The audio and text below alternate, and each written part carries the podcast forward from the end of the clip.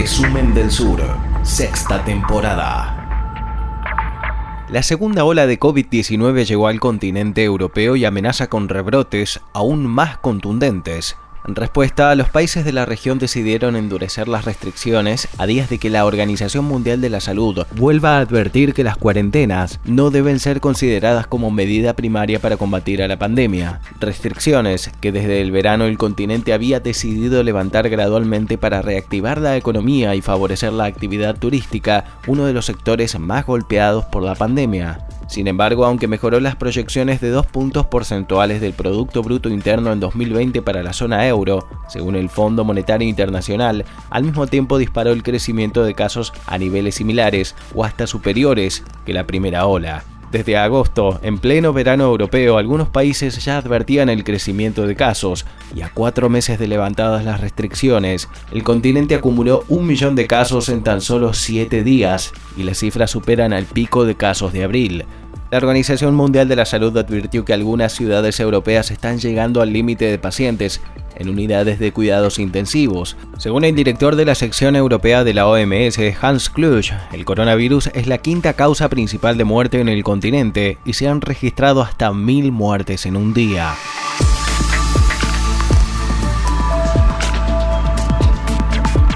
España es el país europeo con más casos de COVID-19 y el séptimo a escala global. También es el séptimo país del mundo con más muertes por cada 100.000 habitantes. Las cifras ya superaron los 15.000 casos diarios y el presidente Pedro Sánchez ya decretó el estado de alarma en Madrid, epicentro de los contagios de la enfermedad, para frenar la propagación. Por su parte, Cataluña, la segunda comunidad con más contagios, dispuso el cierre de bares y restaurantes por 15 días, mientras que otras comunidades han decidido mantener restricciones menores. España es además el país de Europa más golpeado económicamente. El Fondo Monetario Internacional situó al país como la peor de las grandes economías avanzadas y prevé una contracción del 12,8% de su Producto Bruto Interno.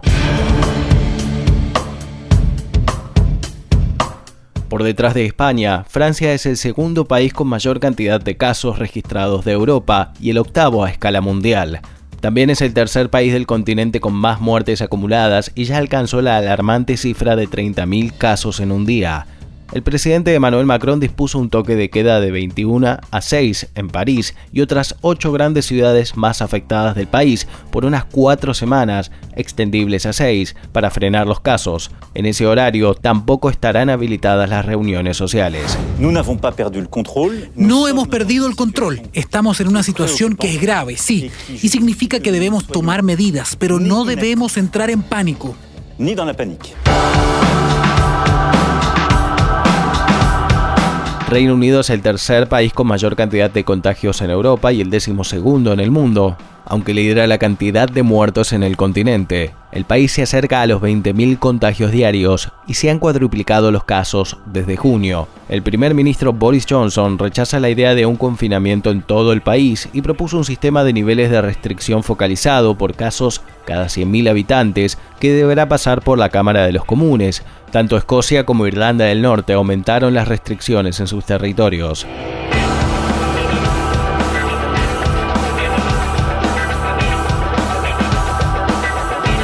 Italia es el cuarto país de Europa con mayor cantidad de contagios, pero es el segundo en cantidad de muertos en el continente y el sexto a nivel mundial. El país superó la barrera de los 10.000 casos en un día, la cifra más alta desde el inicio de la pandemia. Diversos medios italianos aseguraron que el gobierno evalúa toques de queda nocturno para contener el crecimiento de casos o un nuevo confinamiento general. Hasta ahora el gobierno de Giuseppe Conte dispuso medidas de seguridad como la utilización obligatoria de mascarilla en lugares públicos.